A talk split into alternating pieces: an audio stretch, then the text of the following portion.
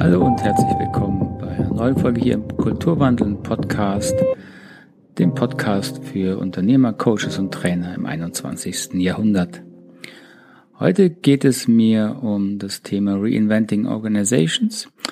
Ähm, heute und in den nächsten Folgen möchte ich Ihnen das sehr bekannte Buch von Frederic Laloux äh, in Kürze einfach nochmal vermitteln und darstellen, worum es darum im Wesentlichen geht. So, wenn Sie also hier dabei bleiben, dann kriegen Sie eine schnelle und knackige Über Überblick, worum es in Reinventing Organizations im Wesentlichen geht. Und gleichzeitig möchte ich natürlich einen kritischen Blick darauf werfen, äh, inwieweit dieses, diese Idee, die Vision des Buchs in der Praxis anwendbar ist, wo die Stolperfallen liegen und worauf man achten muss. Das Buch von Frederic Laloux ist jetzt auch schon wieder vier Jahre alt. Es ist 2014 äh, auf Englisch das erste Mal herausgegeben worden. Und äh, ich war damals, ich kann mich noch gut erinnern, ich hm, habe das wie so oft durch Zufall irgendwie bei Amazon entdeckt oder ist mir vorgeschlagen worden. Ähm, habe es mir sofort besorgt und auch eine der ersten Rezensionen damals geschrieben in Amazon. Ähm, und weil ich einfach wirklich ähm, auf den ersten Blick sehr begeistert war, einfach von der Fülle an, an Beispielen über neue Organisationen, die ähm, auf eine Art und Weise arbeiten, die sich ja viele gar nicht vorstellen können. Vor allen Dingen hat es mir aber auch sehr gut gefallen, weil es natürlich auf einer äh, Theorie, einer Untersuchung basiert, die ich selbst schon seit vielen Jahren in meinen Trainings und Beratungen immer wieder verwende, dem Entwicklungsmodell von Professor Graves, das unter dem Namen Spiral Dynamics ja auch ziemlich populär wurde. So, wenn ich sage, auf den ersten Blick sehr gut gefallen, dann hat das natürlich einen Hintergrund.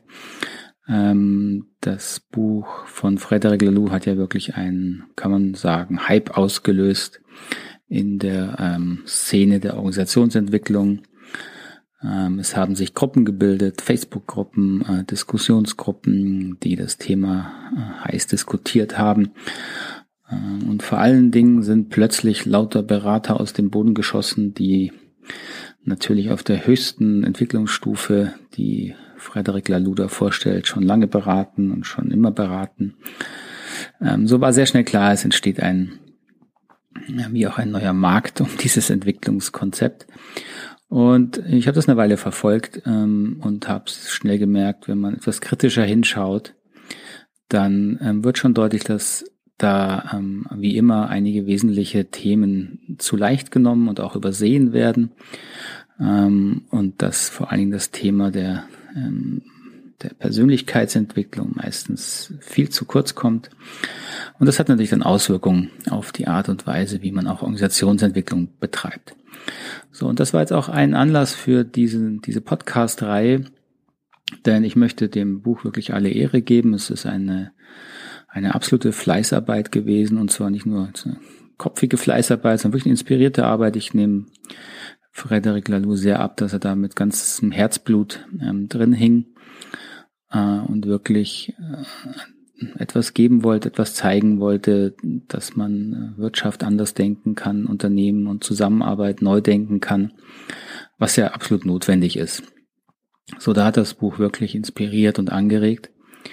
Und gleichzeitig möchte ich aber auch die inhaltlichen Konzepte hier nochmal vorstellen und auch zur Diskussion stellen, ähm, so dass Sie sich dann selber ein Urteil bilden können, ähm, wie Sie die Ideen, die Konzepte aus Reinventing Organizations vielleicht in Ihrer Organisation einführen können. Das Buch besteht im Wesentlichen aus drei Teilen. Im ersten großen Teil beschreibt Lalou die Entwicklungsform, die Evolution von Organisationsstrukturen im Laufe der menschlichen Geschichte, also aus einem sehr, sehr äh, umfassenden Blick, aus einer großen Perspektive, aus einer hohen Perspektive.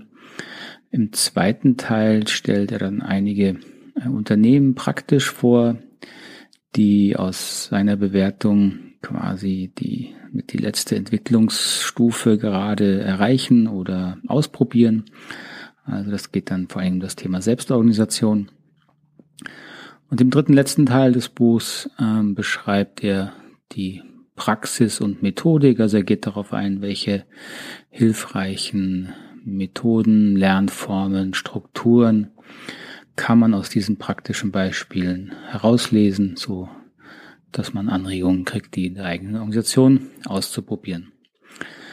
So, und hier in diesem Podcast geht es mir jetzt in diesem, dieser Reihe erstmal darum, das Konzept der Evolution von Organisationsstrukturen ähm, zu verdeutlichen, ähm, ihn zu beschreiben und auch kritisch zu diskutieren.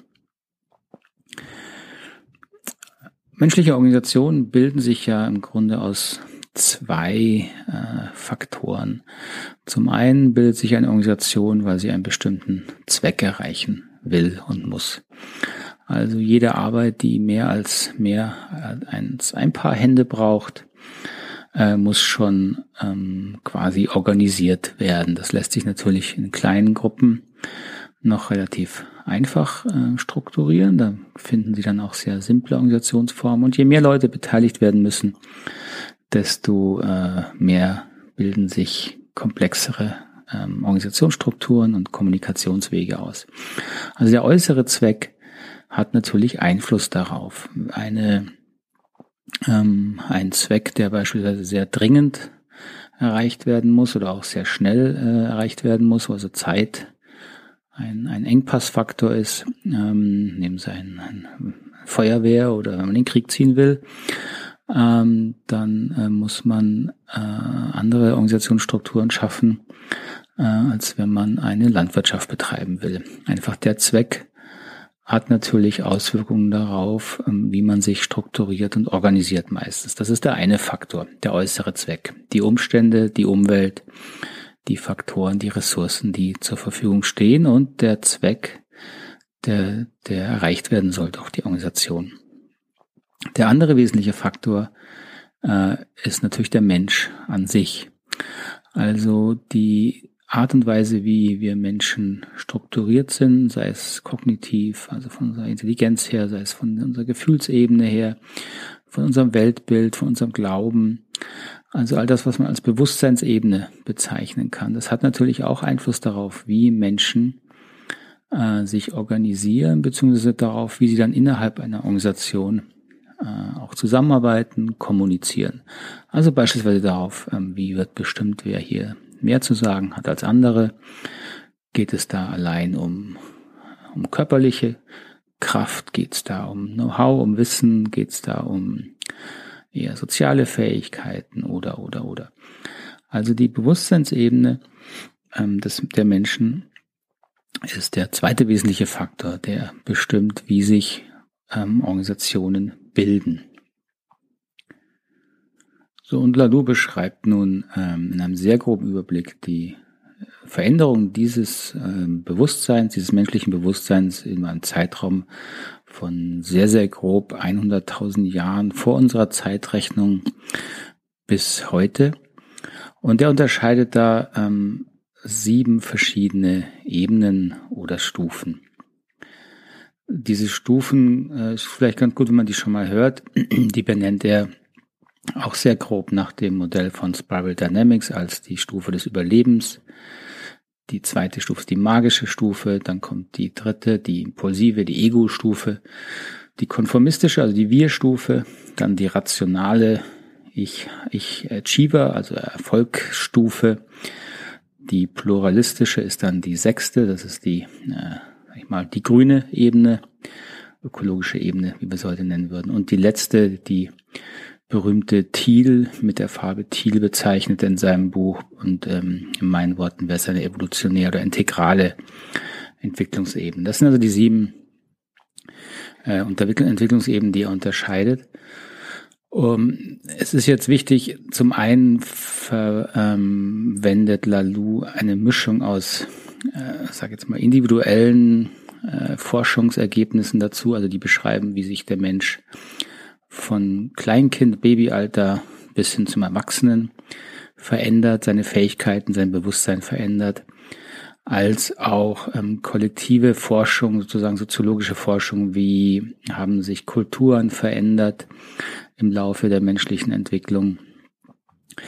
Und in seinem Buch verschmilzt er sozusagen ähm, verschiedenste Forschungsergebnisse. Ähm, mir ist wichtig, es, es, geht jetzt gar nicht so sehr darum, ob diese Ebenen, ähm, die, die Zeitangaben genau stimmen, ob da jeder Forscher ähm, wirklich im Detail übereinstimmt. Viel wichtiger scheint mir, ähm, dass wir anerkennen, es gibt da in, in sehr, sehr großen Wellen wesentliche Veränderungen. Es gibt da auch eben Evolution, also Anpassung des menschlichen Bewusstseins oder auch vielleicht sogar eine ähm, Veränderung des menschlichen Bewusstseins aus sich heraus. Ähm, und die Forschung stimmt zwar im Detail, bestimmt nicht genau überein, aber in den großen ähm, Wellen kann man guten Gewissens sagen, dass die, die Forschung diese Entwicklungsebenen sehr, sehr ähnlich beschreibt. So, die erste Ebene, die Lalou dort beschreibt, ist eine wirklich unbewusst Überlebensebene, eine fast tierische Ebene, die man sehr grob äh, datieren kann zwischen 100.000 bis grob 50.000 vor unserer Zeitrechnung. Ähm, wenn Sie das Spiral Dynamics Modell kennen, dann ist das, wird das mit der Farbe beige bezeichnet, also auch hier die Überlebensebene. Ich persönlich verwende diese Farben nicht so gerne, weil die eben auch bei den unterschiedlichen Autoren äh, dann wieder sehr unterschiedlich belegt sind. Äh, ich finde die Bezeichnungen Überlebensebene sehr viel ähm, klarer. Und das ist eben diese äh, menschliche Bewusstseinsstufe, wo wir im Grunde noch gar kein individuelles Bewusstsein ähm, ausgebildet haben. Da sind wir noch gar nicht äh, differenziert in unserem Bewusstsein von unserer Umwelt.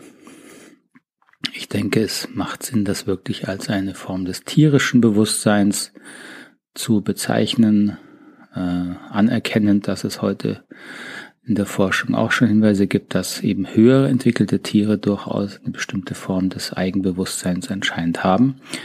Aber im Großen und Ganzen, denke ich, kann man das gut übernehmen. Man muss eben anerkennen, dass wir als Menschen dort auch schon, dass wir da eben auch mal waren in unserer Entwicklung.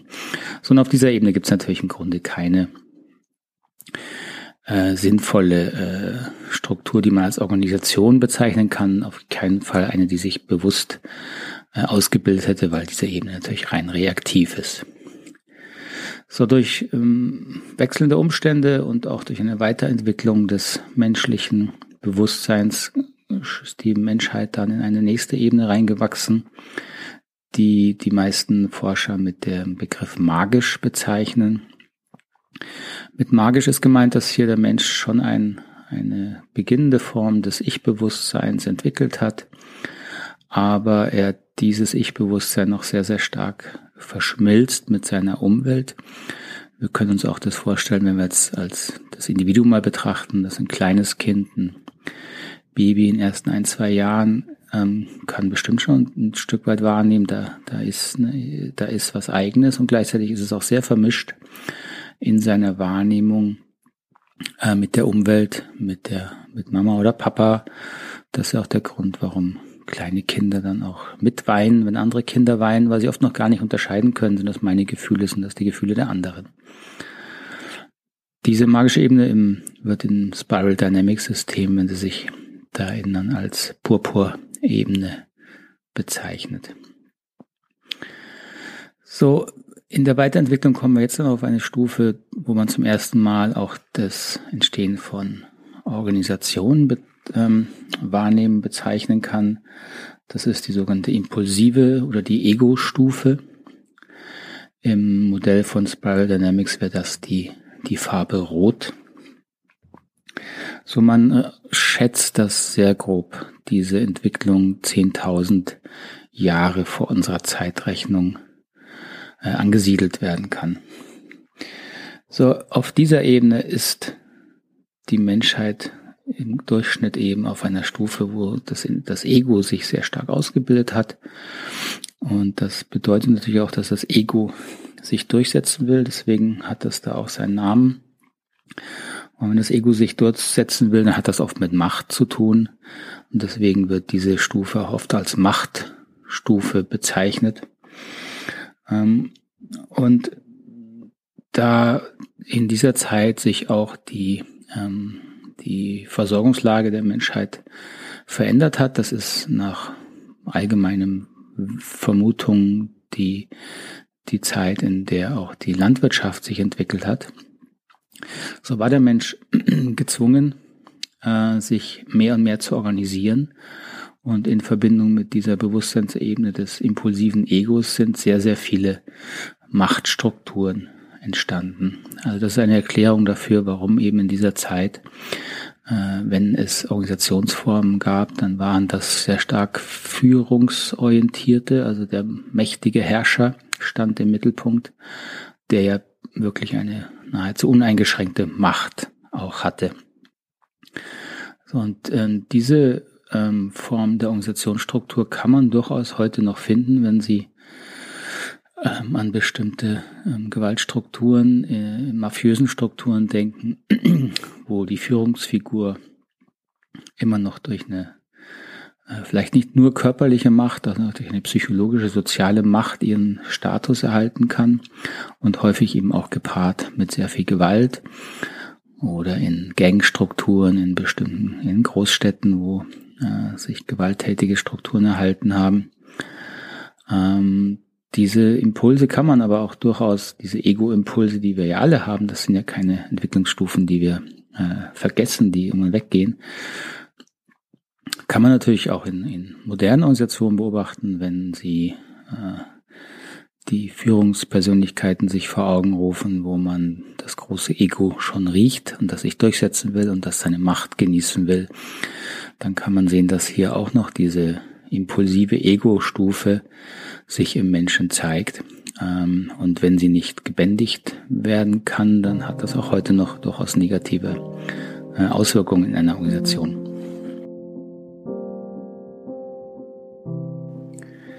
Der nächste große Entwicklungsschritt ähm, geht dann auf eine Ebene, die von der egozentrischen Ebene wieder weggeht hin zu einer Wir-Ebene, einer Ebene, in der wieder der Fokus auf die Gemeinschaft rückt.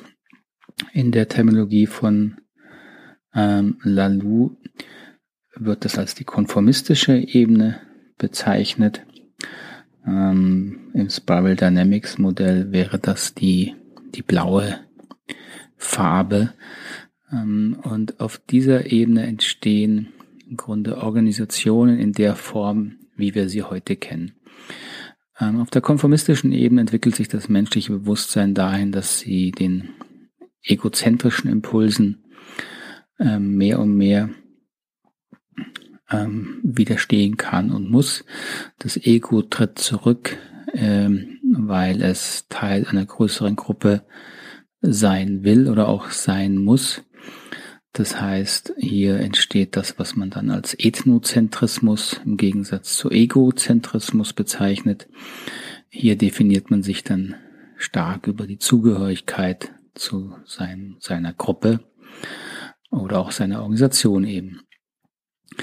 Ähm, das konformistische Bewusstsein ist Grundlage für die Entstehung, auch Einhaltung all der Regeln, Normen und Strukturen, die wir heute aus allen etablierten Organisationen kennen. Das heißt, auf dieser Ebene, ähm, das ist auch die Grundlage für Stabilität überhaupt in Organisationen. Und nicht ohne Grund sind einige der ältesten noch bestehenden Organisationen sehr, sehr stark auf dieser Bewusstseinsebene verankert. Ich nenne hier einfach nur mal die die Kirchen, die äh, natürlich auf einer äh, sehr stark konformistischen Ebene ähm, funktionieren und mit die oder wahrscheinlich die ältesten Strukturen, die immer noch äh, organisiert vorhanden sind, sind die auf diesem Planeten bestehen. Ähm, das heißt, diese, diese blaue konformistische Ebene ist die Grundlage im Grunde aller heute bestehenden Organisationen, egal wie modern ein Unternehmen auch ist. Sie werden immer äh, einen starken konformistischen Anteil darin finden, der sich eben daran zeigt, dass bestimmte Normen gelten, dass Strukturen gelten, dass Regeln gelten, an die sich der Einzelne eben zu halten hat, wenn er Teil dieser Organisation sein möchte. So der Faktor der sozialen Zugehörigkeit ist also ein Grundphänomen dieser konformistischen Entwicklungsebene. Und dieser Faktor darf eben auch in der heutigen Organisationsentwicklung nicht unterschätzt werden. Diese, psychologischen Entwicklungsebenen, die, die ich hier beschreibe, die sich eben auch in Organisationsebenen dann zeigen, ähm, sind psychologische evolutionäre Entwicklungskonstanten. Mit Konstanten meine ich, alle Menschen durchlaufen diese Bewusstseinsebene. Sie finden auf dieser Menschen, äh, auf dieser Erde niemand, der nicht durch eine voregozentrische, eine egozentrische und dann eine konformistische äh, Entwicklung hindurchgeht. Das ist eine, eine evolutionäre menschliche Konstante. Und das heißt auch diese Ebenen, diese Entwicklungsstufen und diese Bewusstseinsstrukturen gehen nicht weg. Sie werden äh, angepasst, verändert. Wir können äh, sie bewusst ähm, äh, machen und uns auch verändern, also ähm, weiterentwickeln. Aber wir haben einen starken Impuls, diese Zugehörigkeit ähm, auszudrücken und zu erhalten. So, wenn Sie unter diesem Blickwinkel mal auch die moderne Welt betrachten, all die äh, Gruppenrituale, die äh, die Ausdrucksformen von von ähm, in Uniformen, in in konformistischen Signalen, die immer deutlich machen, ich gehöre dazu. All die sind ein Ausdruck ähm, des menschlichen Bedürfnisses, zu einer bestimmten Gruppe ähm, dazuzugehören und sich über diese Gruppe zu identifizieren. Ähm, und dieser Impuls kommt eben aus dieser konformistischen Entwicklungsebene. Ähm, und das bedeutet eben auch, dass diese Ebene wichtig ist für das Funktionieren von Organisationen. Da kommen wir später dann nochmal drauf, wenn wir die modernen Organisationsformen betrachten, die versuchen, ähm, diesen Faktor zu minimieren oder wenn möglich gleich auszuschalten. Und da muss man eben sehr genau hinschauen, was da wirklich passiert. Aber lassen Sie uns jetzt erstmal hier noch weitergehen durch die evolutionären Entwicklungsebenen. So als eine wie Gegenbewegung zu dieser sehr stark gruppenorientierten Entwicklungsebene kam dann wieder eine eher auf das Ich bezogene, moderne äh, Bewusstseinsebene vor, die sicher nicht ohne Grund auch einherging mit einer starken äh, Entwicklung der wissenschaftlichen, empirischen Methode, also der Entdeckung der, der Empirie, der empirischen Wissenschaften in der Menschheitsentwicklung. Ähm, diese ähm, rationale, moderne Entwicklungsebene wird im, äh, im Modell von Spiral Dynamics gerne mit der Farbe Orange bezeichnet. Ähm, Im Englischen wird sie auch manchmal als die Achiever-Ebene bezeichnet, weil hier eben das individuelle Erfolgsdenken einen großen Raum einnimmt oder auch sehr stark betont wird. Ein weiteres typisches Kennzeichen dieser äh, orangenen ähm, modernen Organisationsstruktur ist die Fähigkeit zur Innovation, ähm, weil eben hergebrachte Gesetze und Normen nicht per se akzeptiert werden, sondern wissenschaftlich untersucht werden, werden Hypothesen gebildet, was sein könnte, was sein sollte. Äh, und hier kommt natürlich die ganze Kreativität des Menschen dann zum Zuge, so dass ähm, Innovationsfähigkeit ja quasi schon das Kennzeichen einer modernen Organisation geworden ist. Und der dritte Aspekt, der hier eine große Rolle spielt, ist die der persönlichen äh, Verantwortung. Also wo im Vergleich zu den konformistischen Strukturen schlicht äh, das äh, Law and Order ähm, ähm, Prinzip herrschte, wo es weniger darum geht, bin ich persönlich verantwortlich, sondern was mir gesagt wird, tue ich, wird in einer modernen Struktur sehr viel mehr Wert darauf gelegt, dass Menschen sich persönlich verantwortlich zeigen und diese Verantwortung auch übernehmen und ausüben. So, Sie sehen schon, diese ähm, modernen orangene Organisationsstruktur ist im Grunde das, was wir heute unter einem modernen Unternehmen verstehen. Da können Sie also einsetzen, was Sie wollen. Coca-Cola, Daimler, äh, whatever, Deutsche Bank. Ähm, all diese Organisationen ähm, haben als wesentliches Organisationsparadigma das Effizienzdenken, das moderne Effizienzdenken. Und man darf aber nicht vergessen, basiert alles auf einem sehr starken blauen konformistischen äh, äh, Grundlage, was sich ja eben auch an strikten Hierarchien, an äh, Statussymbolen und so weiter innerhalb dieser Organisationen zeigt. So, jetzt könnte man sagen, ja, damit wäre es ja schon quasi äh, beendet. Äh, man sieht aber in den letzten Jahrzehnten und eben auch in den letzten Jahren, dass sich zum einen noch eine weitere Organisationsstruktur, eine Bewusstseinsebene identifizieren lässt. Und man vermutet, dass gerade eine weitere sich am Horizont abzeichnet, die vermehrt äh, Aufmerksamkeit bekommt. So die Organisationsstruktur, die noch am besten erkennbar und auch untersucht ist, ist die sogenannte pluralistische Form. Das ist eben die, die der modernen Bewusstseinsebene nachfolgt. So die pluralistische Entwicklungsebene ist äh, vermutlich entstanden aus einer Sensibilität für die vielen Schattenseiten der rein rationalen, modernen Bewusstseinsebene, die sehr stark materialistisch geprägt ist, die im Grunde sehr egoistisch auch fundiert ist, also wenig Wert auf wirklich menschliche Gemeinschaften legt und auch wenig Rücksicht darauf nimmt.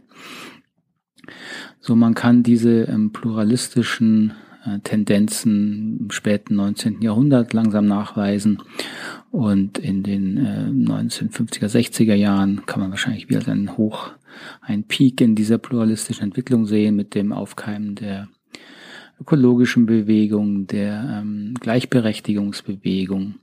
Also alle diese ähm, Entwicklungen, die den Menschen mit seinem ähm, mit seiner umfassenderen äh, Wesenheit eben auch als Gefühlsmensch, als Mensch mit Seele, als ein Beziehungsmensch, all diese Themen werden da wieder ähm, in den Mittelpunkt gestellt so dass man sagen kann, die pluralistische Bewusstseinsebene legt vor allen Dingen wieder Wert auf ein, eine Form von Gemeinschaft und Verständigung, äh, auf eine menschliche, angenehme Kommunikation, auf Konfliktlösung. Sie nimmt eben wieder den Menschen mit den Aspekten in den Blick, die auch über Rationalität hinausgehen. Und sie geht dann auch über den Menschen wieder hinaus, indem sie auch die Umwelt wieder in den Blick nimmt etwas, was die moderne wissenschaftliche ähm, Theorie äh, ja nur als sozusagen als Ressource wahrnimmt. Die Umwelt wird wahrgenommen als, als auszubeutende Ressource. So sieht die pluralistische Ebene, dass die Umwelt im Grunde unsere Lebensgrundlage darstellt und entwickelt hier eben auch eine erhöhte Sensibilität und bemüht sich eben dann auch diese, ähm, diese Faktoren wieder in dem, in den Blickpunkt der Entwicklung zu stellen. So, und auch hier zeichnen sich eben diese äh, Entwicklungen ab, die man dann in Organisationen wiederfindet. Meiner Meinung nach noch weniger jetzt in Organisationsstrukturen als in den sich ändernden Ausrichtungen und Zielen der bestehenden Organisation.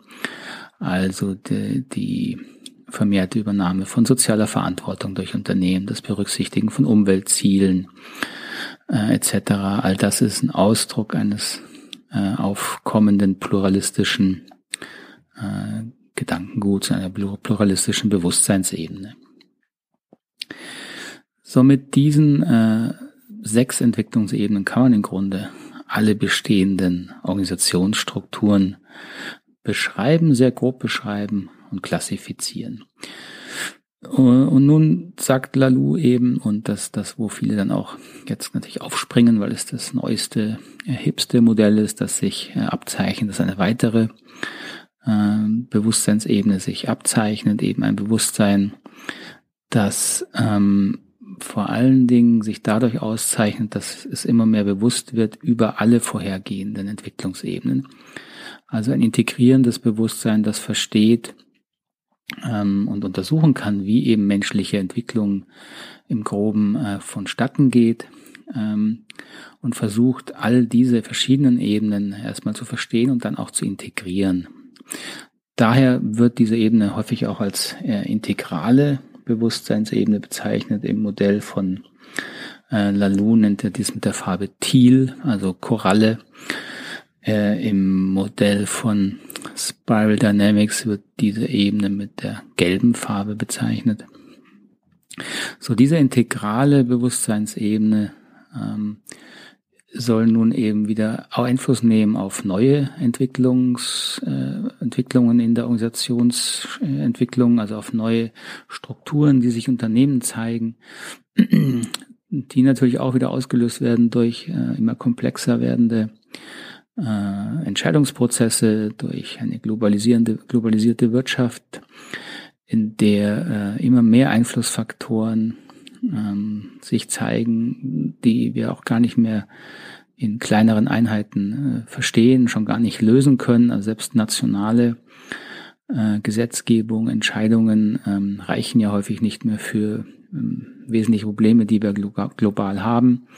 Das ist das eine und zum anderen zeigt sich eben auch, dass die dass der Mensch immer mehr sich selbst verwirklichen möchte, als ganzer Mensch anerkannt werden möchte, äh, mehr Verantwortung übernehmen möchte. Und all dies fließt eben so langsam auch in, in die Strukturierung von Unternehmen ein, sodass in Ideen entstehen wie demokratische Unternehmen, Unternehmen, die den Mitarbeitern gehören, in denen eben dann die Machtstrukturen wirklich auch ähm, aufgelöst werden oder versucht wird, sie aufzulösen, um so dem einzelnen Menschen wirklich auch eine, eine ganz andere Rolle und eine Wichtigkeit in so einer Organisation zu geben. So diese neueste integrale Entwicklungsstruktur ist also das, was die, was Lalou im Grunde in seinem Buch als als neue Idee hineinbringt und sagt, dass es dazu auch schon Beispiele gibt. Und dazu, ähm, also über diese Beispiele werden wir uns dann in den nächsten Folgen noch befassen, wo ich nochmal im Detail darauf eingehe, wie sich diese Struktur, äh, wie die aussieht, ähm, welche, welche Merkmale sie hat äh, und ob und wie man sie schon in jetzigen äh, Organisationsstrukturen entdecken kann. So, das war's für heute. Ich habe äh, mir so grobes Ziel hier von einer halben Stunde gesetzt. Das bin ich gerade am überstreichen. Ich würde mich sehr freuen, ähm, wenn Sie mir Rückmeldung geben. Gerne natürlich auch, wenn Sie Fragen haben. Ähm, mir würde es gefallen, wenn dieser Podcast sich wirklich auch im, im Dialog weiterentwickelt. Ähm, und Sie können mir gerne Fragen und Kommentare entweder ganz klassisch per E-Mail schicken oder modern mit einer WhatsApp-Sprachnachricht. Meine Nummer finden Sie auch unten in den Show Notes. Wenn Sie diesen Podcast zum Beispiel mit der Anchor-App hören, das ist der, ähm, der Service, mit dem ich auch diesen Podcast produziere. Da gibt es eine App zu, sowohl für Android als auch für iPhone.